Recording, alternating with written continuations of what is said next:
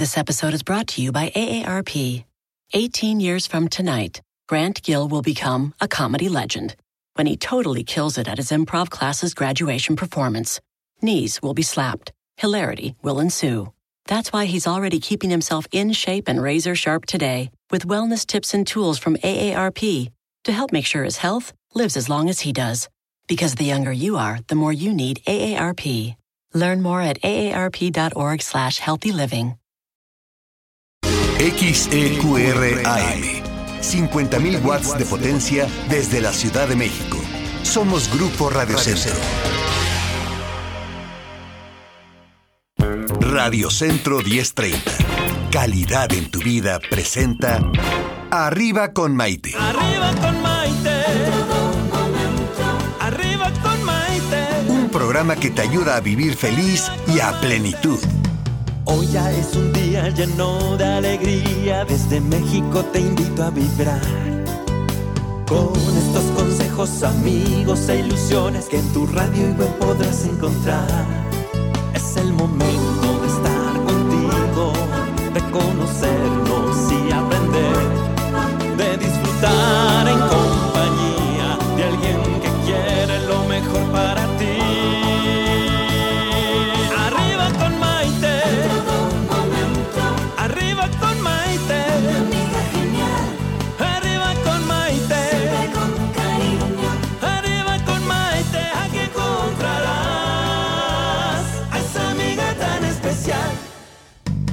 ¿Qué tal amigos? Bienvenidos a esta edición de su programa Arriba con Maite. Soy Maite Prida y los saludo con muchísimo gusto desde la Ciudad de México.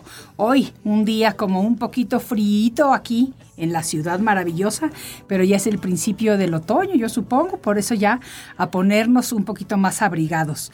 ¿Y qué tal está el clima en su lugar? ¿En dónde se encuentran? Por allá por Mazatlán, donde vive mi mamá, sé que hubo unas lluvias súper fuertes y unos vientos muy fuertes, pero ella afortunadamente está bien, así que estoy contenta con eso. Fíjense que hoy tengo un programa muy, muy, muy, muy interesante y además muy inspirador para muchos de ustedes, porque vamos a estar hablando acerca de los trasplantes de riñón.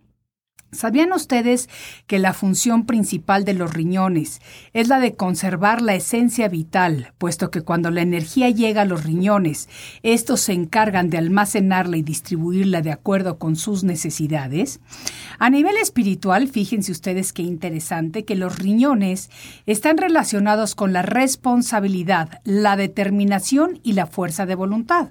Por eso, cuando su energía es débil, hay una falta de voluntad en la persona, a lo mejor algo de desconfianza e incluso poco apetito sexual. Los excesos no son buenos, ni excesos de trabajo físico ni mental, y de todos ellos se contribuyen a disminuir la energía de los riñones y por lo tanto, pues la vitalidad. Y por si fuera poco, los traumas y los miedos no resueltos se acumulan precisamente en los riñones, apagando su energía, produciendo trastornos psicosomáticos. Ya saben ustedes, los que me conocen, que yo soy fiel creyente de la correlación existente entre las emociones y las enfermedades. Y hoy quiero hablar de esto, puesto que dentro de la medicina oriental se cree que las emociones del miedo, los sustos y el terror se van precisamente al riñón y a la vejiga. Lo que les desagrada a los riñones es la sequedad, puesto que su canal se comunica con la vejiga y los riñones son precisamente los que controlan el agua o los líquidos del organismo, es decir, los regulan, incluyendo la orina y los iones de la sangre. Son responsables de las glándulas endócrinas, que son las productoras de hormonas como la insulina, así como del hipotálamo y las glándulas suprarrenales, entre otras. Cuando los riñones están afectados, se manifiesta en los oídos, en los huesos, en el cabello y cuando hay deficiencia en ellos se manifiesta la fragilidad ósea. ¿Cómo la ven? Pensamos en riñones y no siempre nos damos cuenta de todo lo que conlleva su función. Cuando la energía del riñón está equilibrada, la persona es mucho más dulce, es más auténtica, es más segura de sí misma, es mucho más intuitiva. Cuando pierden su capacidad de filtrado, pues se acumulan niveles dañinos de líquido y desechos del cuerpo, lo cual puede elevar la presión arterial y puede producir esta enfermedad que se llama insuficiencia renal. La enfermedad renal terminal ocurre cuando los riñones han perdido el 90% de su capacidad para funcionar normalmente. Cabe mencionar que algunas personas con insuficiencia renal pueden recibir un trasplante antes de someterse a la diálisis porque en algunos casos es menos riesgoso el trasplante que la diálisis en sí. Todo depende de cada caso y los médicos, desde luego, son los que están capacitados para tomar esas decisiones siempre informando al paciente de los porqués de las decisiones.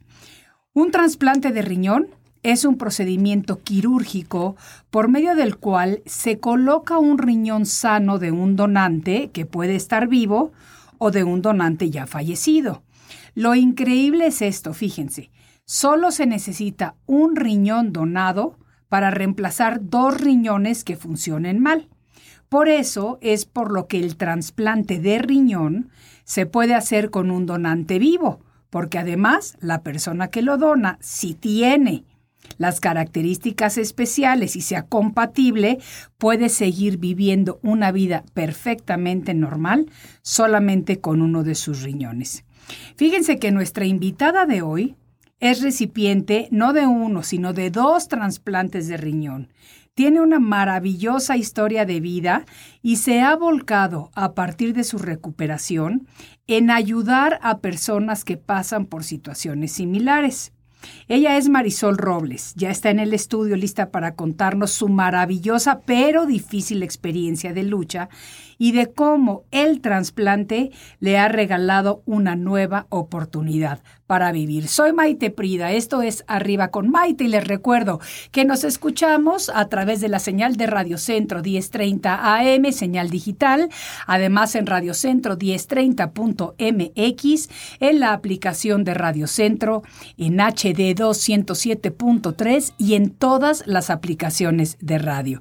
Y para mis queridísimos amigos de las redes sociales, nos vemos a través de Facebook, en mi Facebook Maite Prida, en Facebook Arriba con Maite. Transmitimos segmentos por Instagram y a final de cuentas, también me pueden ver los podcasts y los pueden escuchar en mi canal de YouTube Maite Prida. Así que les cuento que tengo esta historia maravillosa y buena. Les digo que vamos a regresar en un momentito y no se despeguen porque la historia de hoy, además de interesante, es muy inspiradora. Esto es Arriba con Maite y volvemos enseguida. Estás escuchando Arriba con Maite. Enseguida volvemos.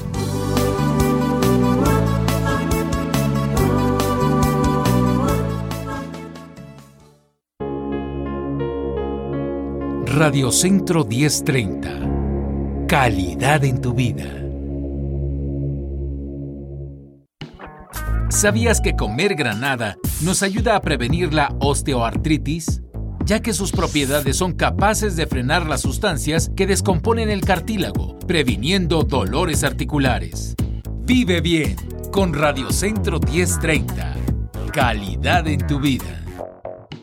¿Sabías que las naranjas nos brindan importantes beneficios durante el tratamiento de enfermedades del corazón? También nos ayuda a combatir problemas intestinales, resfrío y el acné, además de que contiene ácido fólico, ideal durante el embarazo. Vive bien con Radio Centro 1030. Calidad en tu vida. Radio Centro 1030. Calidad en tu vida. Hoy ya es un día lleno de alegría, desde México te invito a vibrar. Con estos consejos, amigos e ilusiones que en tu radio y web podrás encontrar. Es el momento de estar contigo, de conocernos y aprender, de disfrutar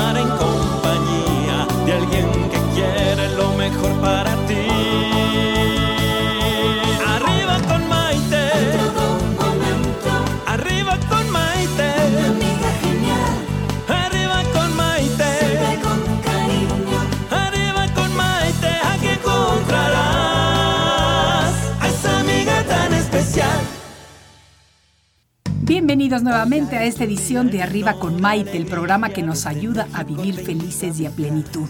Y precisamente por eso hoy tenemos en el programa a una invitada que nos va a inspirar a muchos de nosotros con su ejemplo de vida. Ella es Marisol Robles, ella es escritora, editora y paciente renal.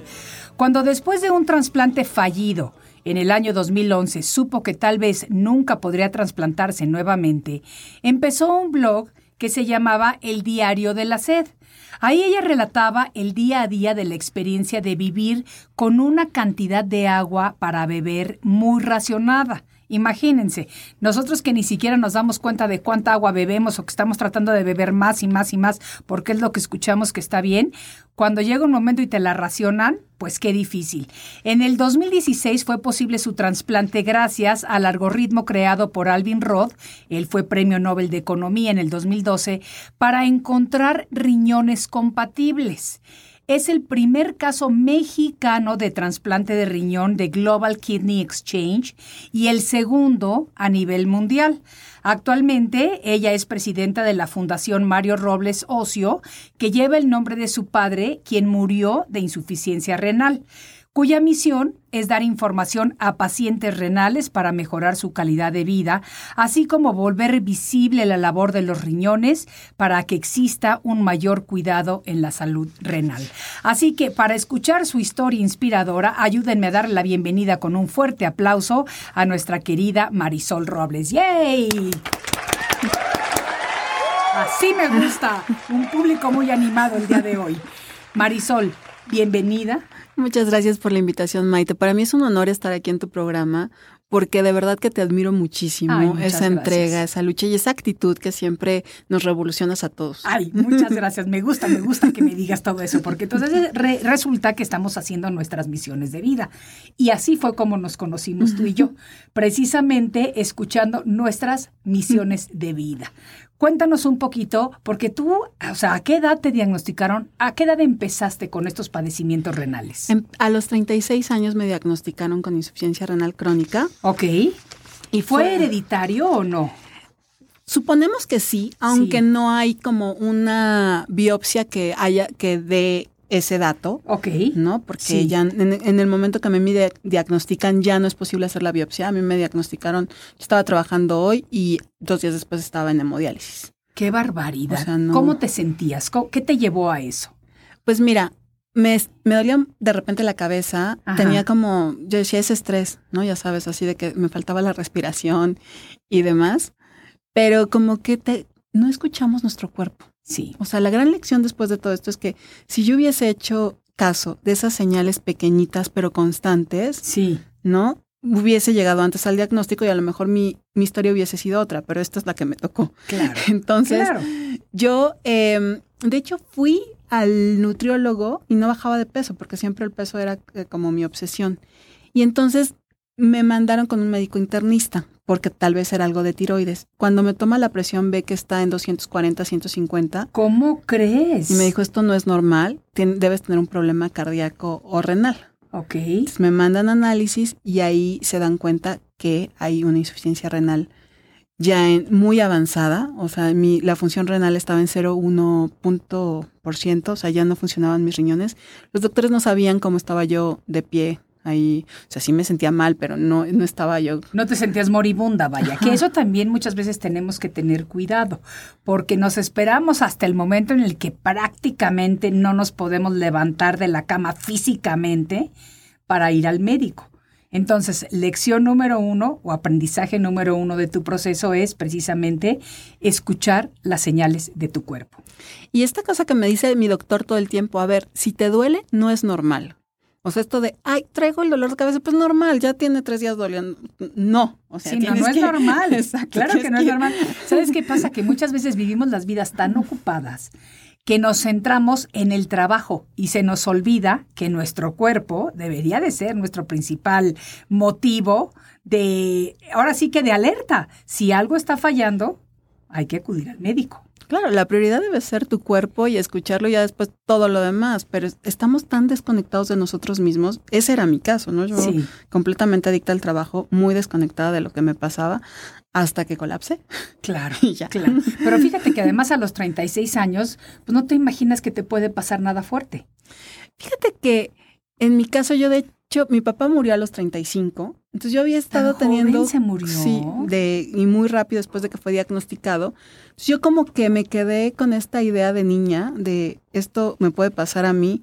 Yo viví muy intensamente, o sea, como todo, con- decía yo, tengo que vivirlo bien porque no sé si se me va a desarrollar la enfermedad. Y a los 35 como que dije, ya no se me desarrolló y dije, eh, ya me relajé. Y Ya- a los ya tengo un año más que mi llegó- papá. llega el diagnóstico. Y la verdad es que yo cuando llegó el diagnóstico pensé que me iba a morir, porque además era el único referente que yo tenía, el de mi papá diagnóstico y muerte muy temprano. Entonces yo dije, no, pues me deben quedar meses de vida. Claro, ¿no? claro. Pero, ¿Y qué te no. sentiste? O sea, ¿Cómo te sentías en ese momento cuando el doctor te dijo que estabas así de mal? Me costaba creerlo, ¿no? Es como esta de que no puedes asimilar el diagnóstico y no tienes referentes, ¿no? Porque por mucho que fuera mi papá, pues era una historia de veintitantos años antes. Claro. Entonces, por suerte, la ciencia avanza y los tiempos cambian. Claro que sí. Entonces, la expectativa fue diferente. Y yo me acuerdo que no me quería dormir porque decía, si cierro los ojos me voy a morir.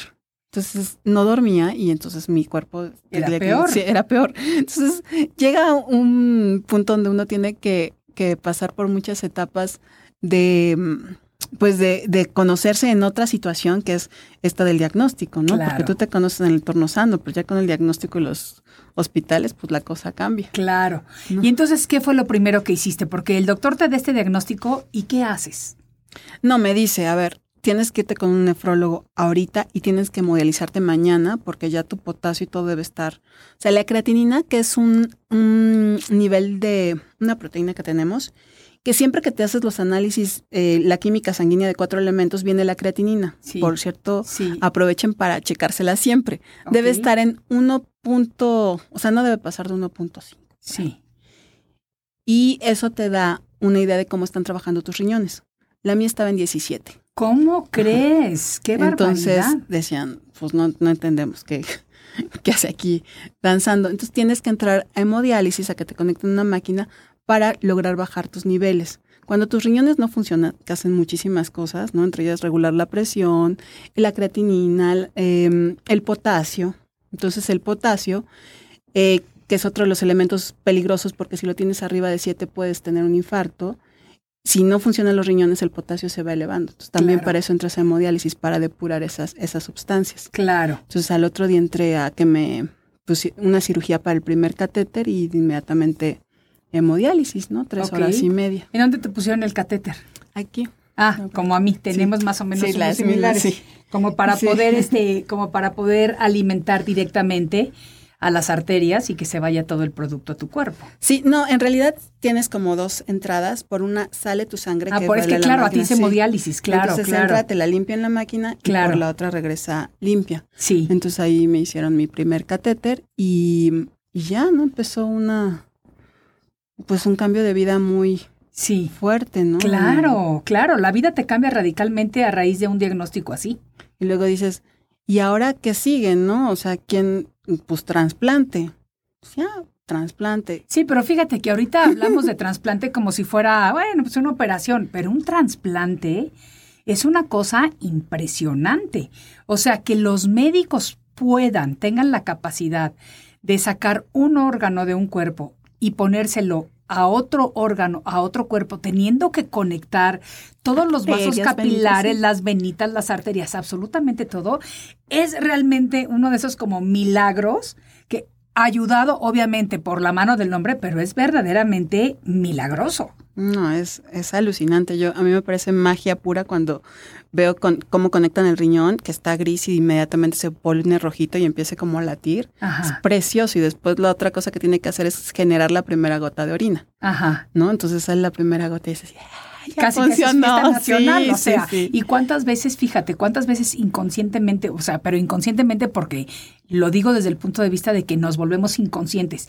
Tenemos ganas de ir al baño y con tal de no levantarnos del escritorio nos aguantamos, nos aguantamos y le estamos poniendo presión a nuestros riñones. Malísimo, porque además vienen las infecciones urinarias y te aguantas y Claro. entonces eso compromete, puede comprometer tus riñones. Entonces vayan al baño inmediatamente. Además es un privilegio, o sea, los enfermos renales, ya cuando estamos en hemodiálisis llega un punto en que dejamos de orinar y no podemos beber agua. Entonces esas dos cosas que parecen tan sencillas, tan cotidianas, se vuelven un lujo.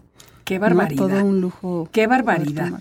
Oye, yo no me metí a, a tu página porque en ese momento no te conocía, pero al diario de la SED. ¿Cómo se te ocurrió esta idea? Porque yo creo que esto es también un ejemplo de cómo podemos utilizar las redes sociales a nuestro beneficio y por una buena causa. A ver, ¿cómo se te ocurrió esa idea? Pues mira, en realidad es cuando estás en ese proceso, echas mano de todas las herramientas que tienes. Sí. En mi caso, mi herramienta desde siempre, desde la muerte de mi padre, la escritura. Esa era mi gran herramienta con la que yo iba digiriendo el mundo. Y cuando el doctor me dice, después de mi trasplante fallido, nunca te voy a poder trasplantar, pues yo sentí que me moría. Entonces dije, ¿cómo proceso esto? Y además, ¿cómo se lo comunico a mi familia para que no pierdan? O sea, había una cotidianidad que yo tenía que mantener. Claro, y no quieres que todos pierdan las esperanzas. Ni las esperanzas ni que tampoco dramaticen tanto, ¿no? Claro. Porque ya que tú estás ahí en medio Sí. y estás, este, se vuelve tu normalidad. No, y de repente a ti te toca ser la que consuela a los exacto, demás. exacto. Entonces dije, yo ya no tengo tiempo de estar consolando a todo el mundo y mis amigos que estaban muy preocupados y empecé el diario un poco para escribir como lo que me estaba pasando y también para dejar como una, un testigo de todo el proceso, porque yo decía, ¿por qué mi papá no dejó escrito nada? Me hubiese ayudado tanto, me hubiese acompañado tanto. Dije, por lo menos que la gente sepa lo que es estar en una isla de hemodiálisis y yo también empezarlo a digerir desde ahí y así empezó el diario. Claro. Y cuando hice la primera entrada y se la pasé a mi marido para que viera qué le aparecía y la compartió. Inmediatamente tuvo muchas visitas. Sobre todo gente de España me escribía y eso fue una gran red que me acompañó en todo el proceso, en lo que apareció el riñón, en los momentos de hospital. Era mi única conexión con el, Con el Con mundo, el mundo. exterior. Y, y fíjate qué maravilla, porque de repente sí yo siempre lo digo, a mí me, me, me sorprende maravillosamente la vida cuando nos podemos conectar, como hoy día que estamos conectados, estoy viendo que tenemos gente de Miami, gente de Lombard, Illinois, gente de la Ciudad de México, eh, gente de Canadá, o sea, tenemos gente de muchas partes viendo, escuchando y aprendiendo lo que estamos haciendo. Y sí se vuelven tus compañeros. Definitivamente Sí, se no. vuelven tus O compañeros. sea, yo muchas veces en el hospital, que no ves a nadie, ¿no? Y que además no quieres hablar con nadie, sí el diario me permitía tener como este soporte emocional que a lo mejor no me permitía de forma física porque estás muy vulnerable. Claro. Entonces te abrazan y te derrumbas, pero sí puedes recibir como este cariño de alguna manera más dosificado o más controlado a través de, de la red o de- del diario. Y que se siente bonito también leerlos a ellos y, Y- darte cuenta de que se están preocupando por ti y de que aunque no los conozcas físicamente o en persona, existe una conexión. Claro, y que tu historia no es la única ni la peor. Y entonces hay gente que ha pasado por muchas cosas muy difíciles y cuando tú las cuentas, ellos se atreven a contártelas y eso te da esperanza de decir, bueno, si él pasó por cosas tan duras, Claro, mi responsabilidad es concentrarme en la siguiente respiración claro. y vamos hacia donde tengamos que ir. Ah, ¿no? Definitivamente, definitivamente. ¿Por qué te dice el doctor que no te puede trasplantar? Ah, porque, bueno, después del diagnóstico, eh, mi hermano, mi hermano más pequeño me dice, yo te doy mi riñón, ¿no? Él tenía veintitantos años. Entonces después uno dice, bueno, tengo seguro de gastos médicos mayores, el mejor equipo de médicos que es posible tener en México, mi hermano me quiere donar, pues miel sobre hojuelas, yo voy a estar tres meses en hemodiálisis y me voy al trasplante. Pues llega el trasplante y no pueden conectar el riñón, porque el- justo lo que decías, las venas son muy chiquitas las de mi hermano, las mías, y se trombosa, o sea, es que se coagula la sangre, y entonces pasa algo que es, nunca pasa, ¿no? Que de hecho a mi cirujano fue la única vez que le pasó y no lo pudo conectar. Y entonces yo estuve mil horas en, en, en cirugía y no lo pudieron conectar, estuve a punto de perder la pierna por, porque lo intentaron muchas veces. Y cuando tenía yo una hemorragia, me pusieron 17 bolsas de, de sangre. ¡Qué barbaridad! Entonces, cada vez que te ponen una bolsa de sangre, te transfunden, Sí. tu sistema inmune se activa. Claro. Y entonces empieza a decir, voy a sí, empieza como a pelear. Exacto. Claro, le da la bienvenida, pero a fuerzas. Exacto. Sí. Entonces, imagínate 17. yo salí de ahí súper sensibilizada. Esto quiere decir que mi sistema inmune estaba súper guerrero y que era muy difícil que aceptara un órgano para trasplante porque cualquier órgano que le pusieran lo iba a rechazar. Ok. Entonces, cuando después de que pasa todo lo que pasa, el trasplante fallido y terapia intensiva. Pero a ver, demás, espérame. En- durante este, este trasplante, a tu hermano sí le quitan el riñón. Y ese riñón ya no sirve para nadie. se pierde. ¿Cómo puede ser? Sí. Y el sacrificio que hizo tu hermano, No. qué maravilloso. No, no, y la lo verdad es que tu hermano Lo sí. amo. O- no, yo Sí. también. O sea, sin conocerlo, yo también lo amo, No, porque lo que hizo es un súper regalo de vida. No, y no sabes lo difícil que era para mí después de eso. O sea, yo le decía a mi mamá, ¿cómo lo veo? Le digo, lo que hiciste no sirvió para nada. Sí, no. Entonces me decía, Marisol lo volvería a hacer mil veces si tuviera mil riñones. Sí, qué barbaridad. Bueno, y entonces no funciona, el- no funciona ese trasplante.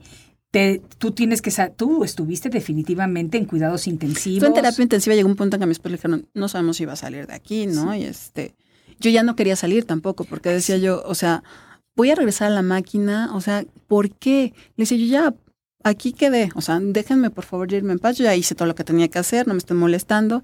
Y él me dijo, no te van a dejar morirte aquí, o sea, más vale que te pongas bien, y llegando a la casa yo te ayudo a morirte. Dije, ok. O sea, como que eso pactamos, entonces yo Eso me te dijo tu marido. Ay, qué divino, ¿eh? Porque también era una decisión muy difícil para Sí. él. Y ya me puse Qué bien. valiente. La Sí. verdad que sí. Sí. Y Sí. eh, bueno, llegué a la casa y ya no me quise morir. Entonces ahí empezó otro trayecto, ¿no? Que fue regresar a la máquina Claro. y demás. Pero después de eso quedé sensibilizada y esto es que no sabían cuándo iban a poderme trasplantar. Ok. ¿no? Entonces, regresas a la hemodiálisis por cuánto tiempo? Cinco años y medio. O Cinco sea, años. ¿Y sí. cada cuánto tenías que ir al hospital? Tres veces al día, tres horas y media. Tres- no, tres veces a la semana, tres horas Ajá. y media.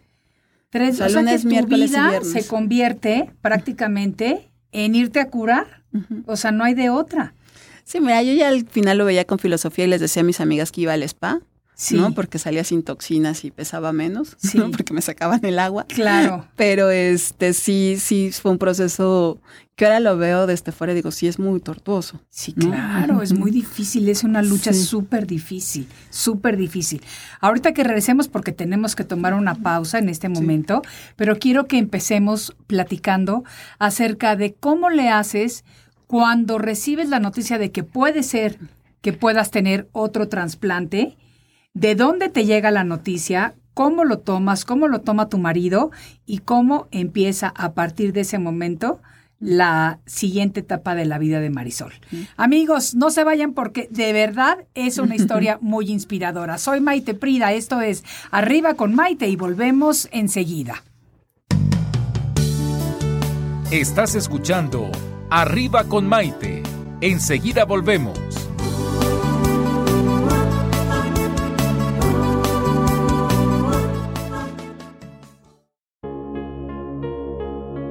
Radio Centro 1030. Calidad en tu vida. Preguntas con respuestas. En la salud. En la salud. ¿Quiénes padecen más la hipertensión? ¿Hombres o mujeres? Los hombres tienen mayor predisposición a desarrollar hipertensión arterial que las mujeres. Sin embargo, cuando la mujer llega a la etapa de menopausia, el riesgo de padecer hipertensión es igual al de los hombres. Consulta a tu médico. Esto fue Preguntas con Respuestas en la Salud. Radio Centro 1030. Calidad en tu vida. Hoy ya es un día lleno de alegría, desde México te invito a vibrar. Con estos consejos, amigos e ilusiones que en tu radio y web podrás encontrar. Es el momento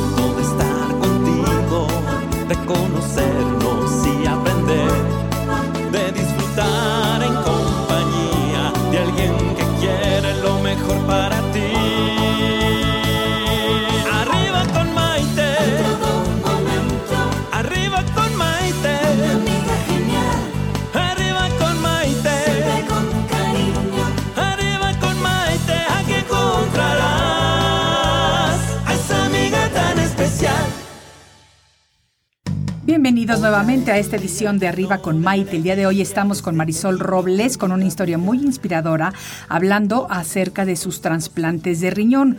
Ustedes saben que la función principal de los riñones es la de conservar la esencia vital, puesto que cuando la energía llega a los riñones, ellos se encargan de almacenarla y de distribuirla de acuerdo con las necesidades de nuestro cuerpo.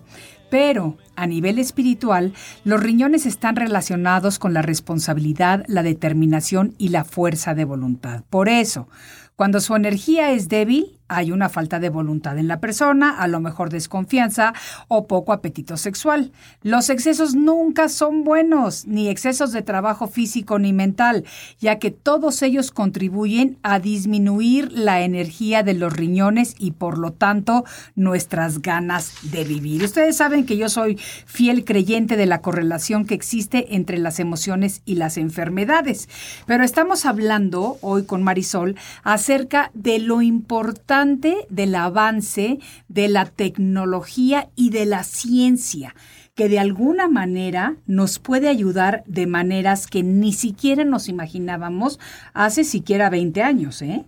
Marisol, antes de la pausa, eh, yo te hice la pregunta de qué pasa, estás en hemodiálisis tres veces a la semana, tienes que pasar todas estas horas en el hospital más el tiempo que te toma trasladarte desde tu casa hasta el hospital y de regreso. Supongo que te sientes mal cuando está pasando eso, o sea, que no sales con ganas de ya me voy de compras ahorita, o sea, ¿cómo sales?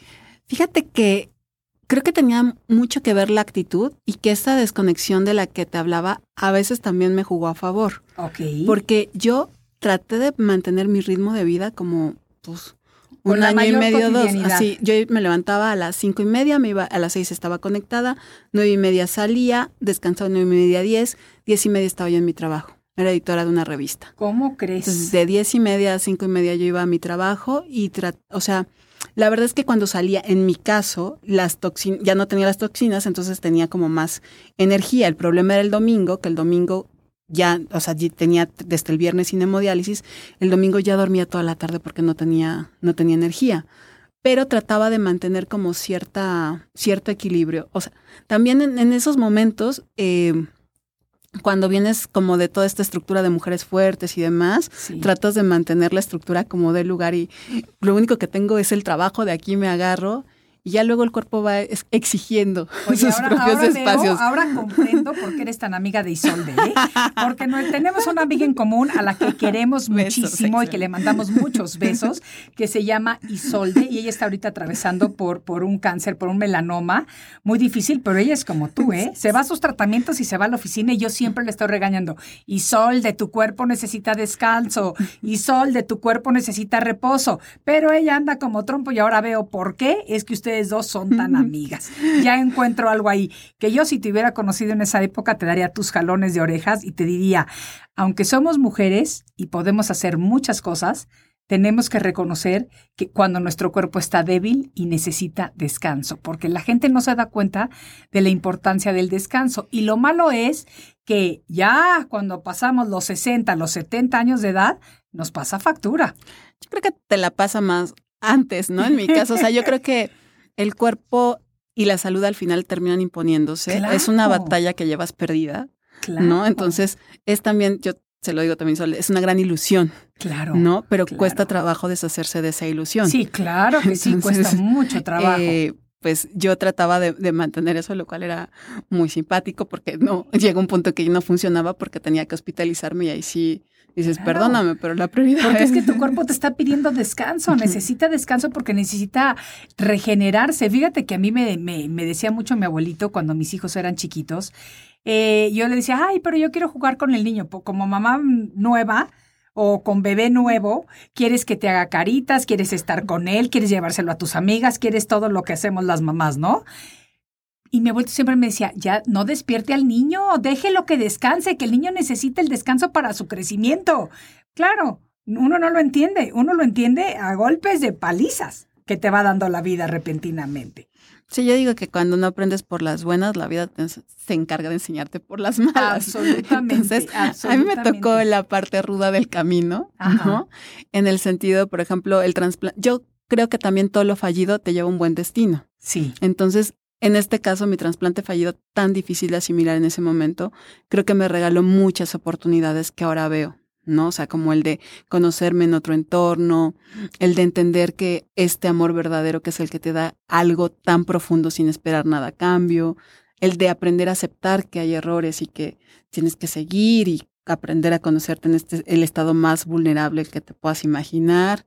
Entonces, todo eso yo se lo agradezco a mi trasplante fallido y también la conexión con mis doctores, ¿no? Que creo que fue un golpe al ego para todos los involucrados en, ese, en esa misión. Claro. Entonces, tuvimos que vernos con nuevos ojos y, formar como una especie de fraternidad en esta condición adversa.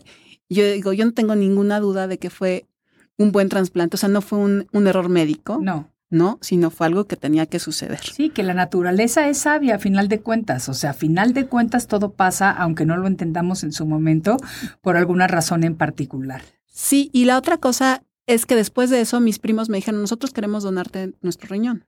¿Cómo crees? Sí, mi primo me habló lindísimo y me dijo, yo te lo dono. Yo todavía estaba en el hospital y dije, yo no quiero ir de trasplante, o sea, en muchos años. Claro. O sea, yo no puedo volver a un quirófano, ¿no? Y mi doctor me decía, yo te voy a trasplantar prontísimo. Y yo decía, es que yo no estoy lista. Sí. No estoy lista. Entonces también tenemos que aprender a conocernos para saber cuándo estamos listos para dar el siguiente paso. Claro. ¿no? Y trabajar mucho, en mi caso fue como mucho trabajo interno para perder el miedo a volver al quirófano. Sí.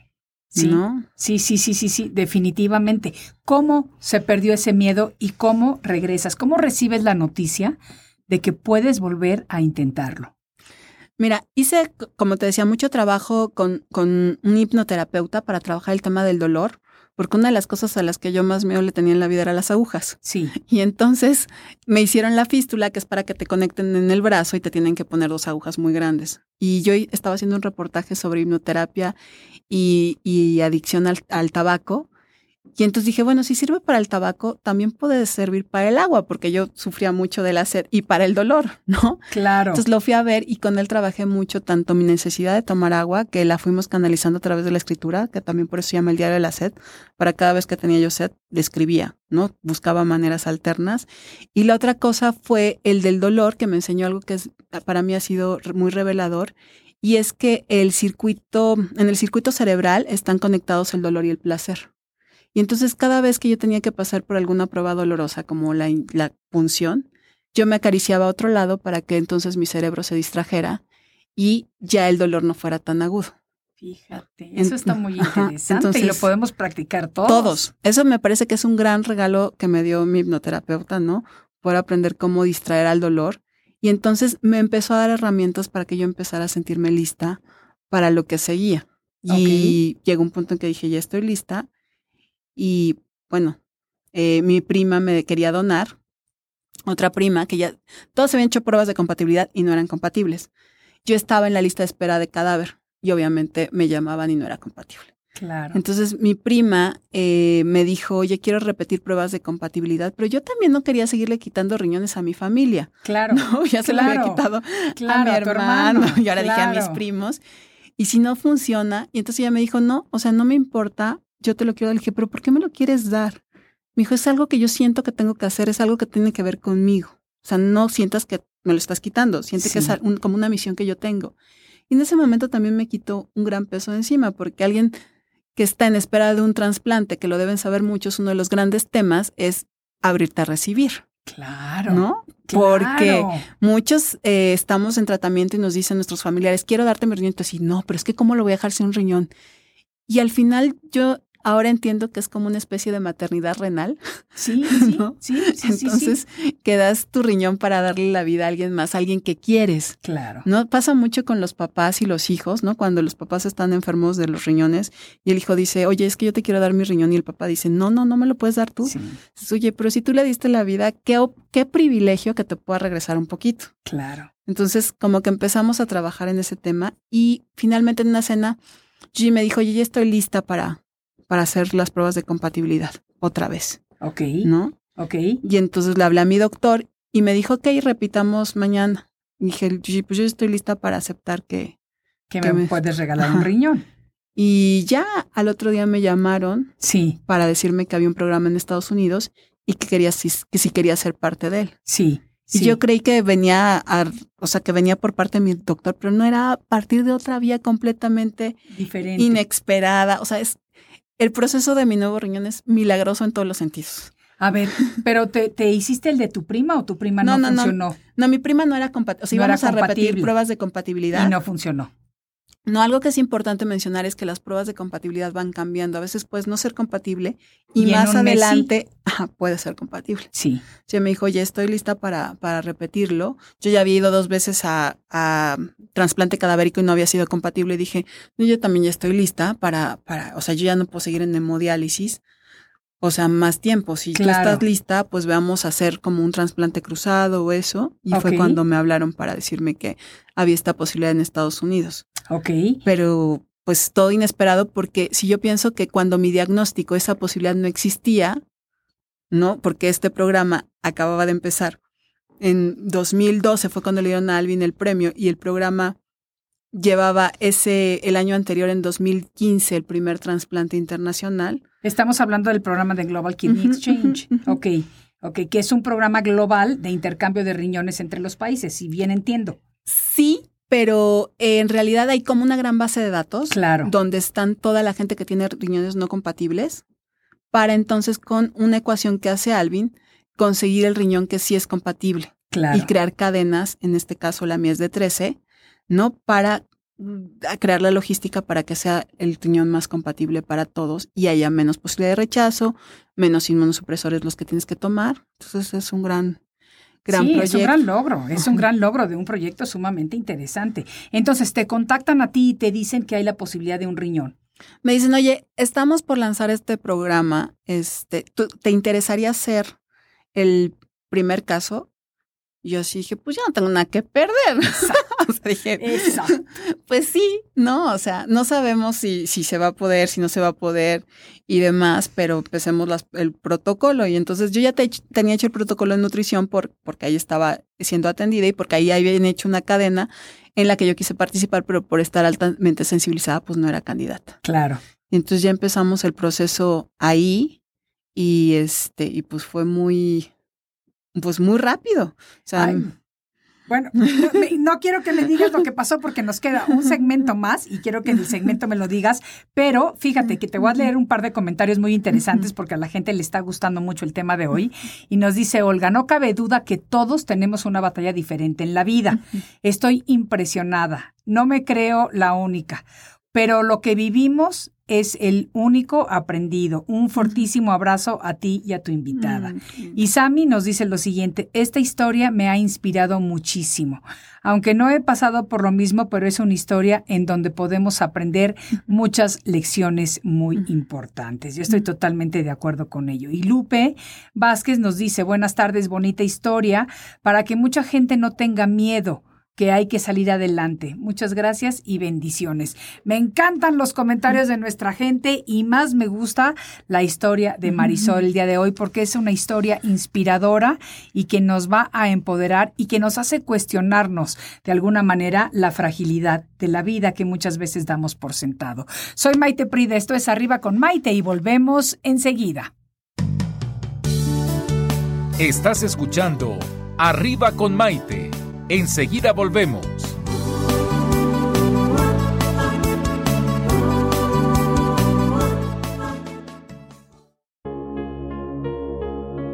Radio Centro 1030. Calidad en tu vida.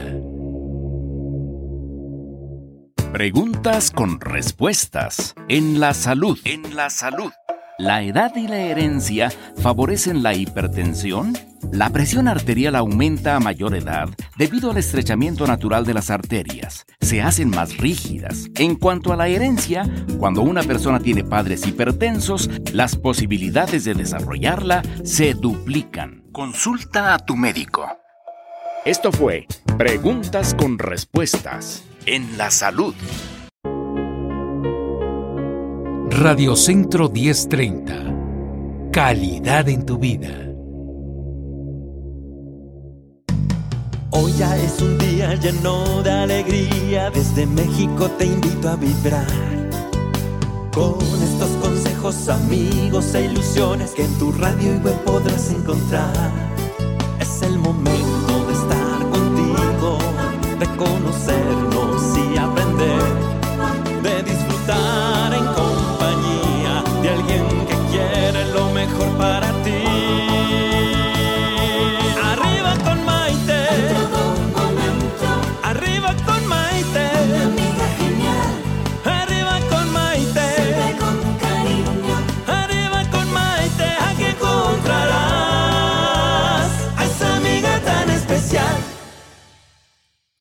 Continuamos con esta historia tan inspiradora de nuestra querida Marisol Robles. Ella es escritora, editora y paciente renal. Ella tuvo la fortuna de haber recibido un doble trasplante de riñón, porque el primero fue fallido y pensaba que ya nunca llegaría el segundo porque se desanimó, se decepcionó, se frustró, se enojó. O sea, pasó por toda la gama que conlleva un proceso de duelo, porque al final de cuentas, el hecho de que su hermano amorosamente decidiera donarle un riñón y que no funcionara, pues es un shock muy fuerte para la paciente, para el hermano y para los médicos que intentaron hacer este trasplante. Entonces, cuando recibes la noticia de que siempre sí ahí vas a la segunda, ¿qué pasa? Híjole, pues todos los miedos se te, se te vuelven a activar, ¿no? sí.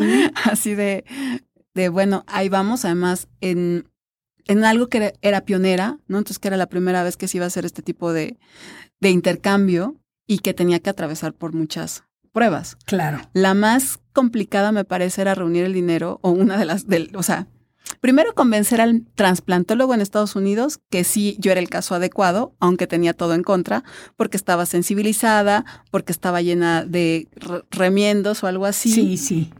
Y porque la verdad es que para ser el primero escoges un caso más sencillito, ¿no? A lo mejor sí. Entonces, yo creo que ahí aprendí de que cuando te toca, te te toca. Entonces yo era la, la elegida y una de las cosas que pasó es que este trasplantólogo había hablado con mi cirujano del primer trasplante fallido para ofrecerle trabajar con él. Y él le dijo, yo estoy retirado porque falló un trasplante y no El tuyo. el mío. ¿Y se había retirado Se- se temporalmente re- el No, se doctor? retiró. Después de mi trasplante ¿Cómo no volvió a operar, crees? sí.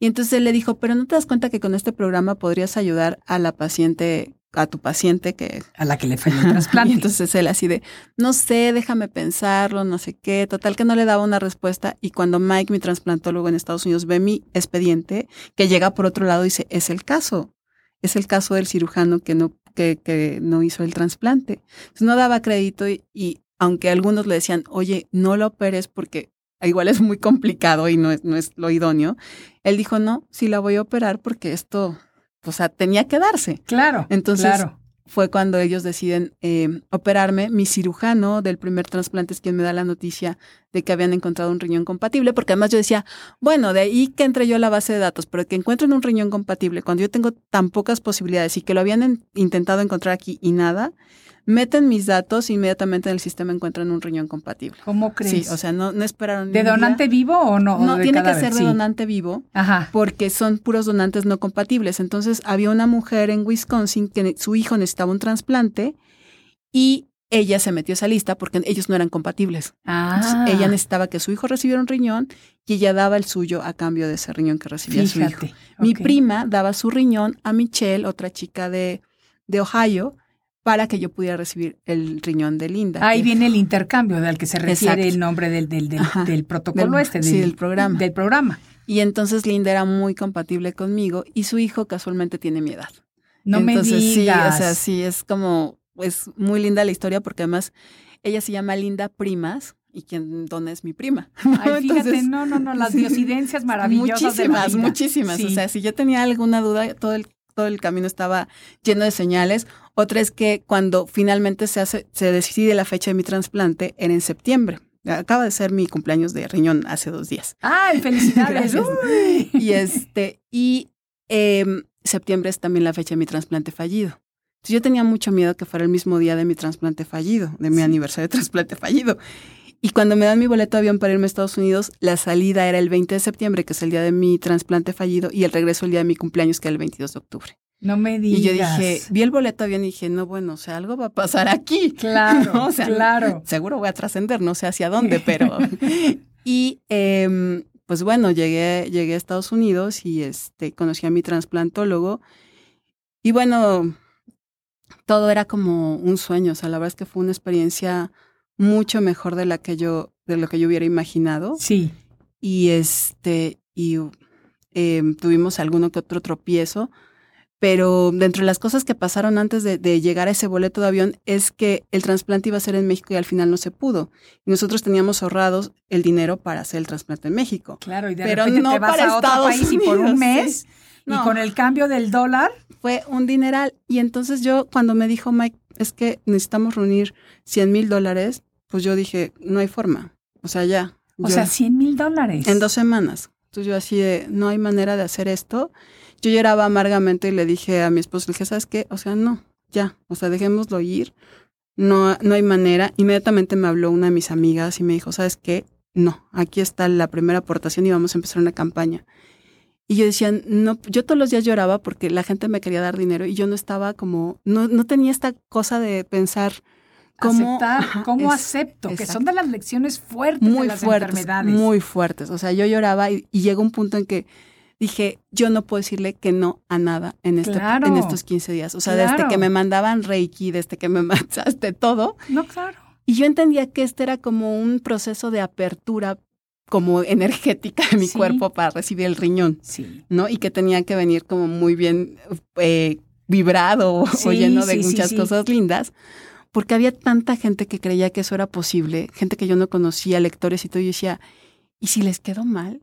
Ya sabes, ¿y si Y no si me funciona muero, así? y entonces ya de cómo les devuelvo el dinero. Exacto. Sí. Entonces, Y entonces, ¿y a poco juntaste todo ese dinero? sí, se juntó el dinero. No te lo Sí. puedo creer. Claro que se juntó el dinero. Entonces, yo no me, o sea, no me alcanzo de agradecer a cada uno de los que sumó. Absolutamente. Pero también eres mucha responsabilidad. claro que sí. Entonces yo decía, ¿y ahora cómo regreso todo esto?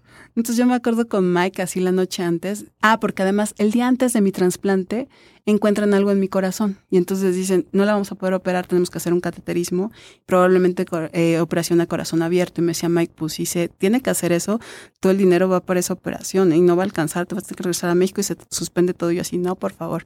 Yo me acuerdo así rumbo al cateterismo que le decía a mi corazón, corazón, ábrete, corazón, ábrete, corazón, ya es lo sí. último. sí, sí, Entonces sí. creo que fue un trabajo muy fuerte de, de abrirse Claro. y de agradecer todos los días a gente que no conocías y demás. Y ya cuando le dije a Mike, ahora como, ya que pasó todo bien, ¿cómo regreso todo esto? Pero ¿por qué no tenías que regresar? O sea, porque no lo tienes que regresar físicamente, pero yo creo que precisamente con la labor que estás haciendo ahorita, por medio de tu fundación y de toda la educación que estás dando a la gente, es tu manera de retribuirle al universo lo que el universo te dio a ti. sí, Mike justo me dijo eso, me dijo Mike, me acuerdo cenando, me dijo, tú lo que tienes que hacer es contar tu historia y ayudar a todos los que están pasando por esto. Es tu forma de regresar lo que te estamos dando. Claro. O sea, si ya te quedaste, tienes que hacerlo bien. Sí, como una obligación moral, más que nada. Exacto. Sí. Y lo estás haciendo súper bien. Platícame un poquito acerca de esta Fundación Mario Robles Ocío, que ¿de qué se trata? Pues mira, la fundación eh, es, lleva el nombre de mi padre, ¿no? Que él murió de insuficiencia renal crónica cuando yo tenía siete años y que no tuvo los elementos, no tuvo la oportunidad de un trasplante, murió de una infección en el hospital. Entonces eran otros tiempos. Pero es como revertir esta, esta muerte a algo que da vida. ¿no? O sea, que- Transformar la adversidad en oportunidad. Exacto. Entonces, la fundación a lo que se dedica es algo que yo detecté que era una necesidad y es, hay muchas fundaciones que dan muchas cosas, pero ¿cómo sabes a quién le pides qué? Claro. Nosotros lo que hacemos es un poco dirigir Canalizar. esas- exacto. De necesito medicinas, ah, bueno, tienes que ir con la Fundación Mexicana del Riñón. Necesito trasplante, ah, pues a lo mejor con asociación, asociación Ale. Eso está Entonces, muy bien. Como canalizar y acompañar porque cuando te diagnostican no sabes ni por dónde empezar. Claro. Entonces tú Entonces- acompañas durante el proceso al paciente. Sí, acompañamos al paciente a través de nuestras redes y editamos un diario que es el diario renal, que es como el, la- el curso de inducción después de que eres diagnosticado, ¿no? De las palabras que te vas a encontrar y también como un trabajo emocional. Oye, el 8 de octubre tienes un evento muy importante. Platícame. Sí, este evento es para encontrarnos, para conectarnos, equipo renal con pacientes. Es el- en el Instituto de Medicina Genómica, que está ahí en Periférico, en zona de hospitales. A A la las, Ciudad de México. Sí, en la Ciudad de México, a las ocho y media de la mañana, de ocho y media de la mañana a una, y se pueden registrar en nuestra página de Facebook, que es eh, NEF, N-E-F, Ok. Y ahí pueden eh, escribirnos y los registramos. N de Nancy, E de Eduardo y F de Francisco. Exactamente. En Facebook busquen NEF para que puedan participar todas las personas que estén interesadas en escuchar un poquito más acerca de lo que es la salud renal. Sí, que dialoguemos y encontremos soluciones de cómo remamos todos juntos hacia el mismo lado. Eso me gusta muchísimo, Marisol. ¿Cuáles son tus redes sociales o en dónde te puede encontrar la gente? Pues me pueden encontrar en arroba Marisol Robles y como Marisol Robles estoy en, en Twitter, en Facebook, en Instagram. Marisol Robles. Marisol con I latina y Robles, pues como el temple de esta mujer que parece un roble. De verdad, Marisol, tu historia ha sido muy bonita, muy inspiradora. Sé que hay las, la han escuchado las personas que la tienen que escuchar y nos has inspirado a muchos de nosotros para seguir adelante y para ver la vida de una manera con ese positivismo y optimismo que tienes tú. Gracias por haber estado aquí. Espero que sea la primera de varias visitas. Y a todos ustedes, amigos, con muchísimo cariño les agradezco que me hayan regalado lo más valioso que tenemos los seres humanos, que es nuestro tiempo. Gracias por compartir conmigo desde la Ciudad de México. Soy Maite Prida y esto fue Arriba con Maite. Nos vemos en la siguiente. Radio Centro 1030. Ya me estabas. Calidad en tu vida presentó Arriba con Maite. Arriba con programa que te ayuda a vivir feliz y a plenitud.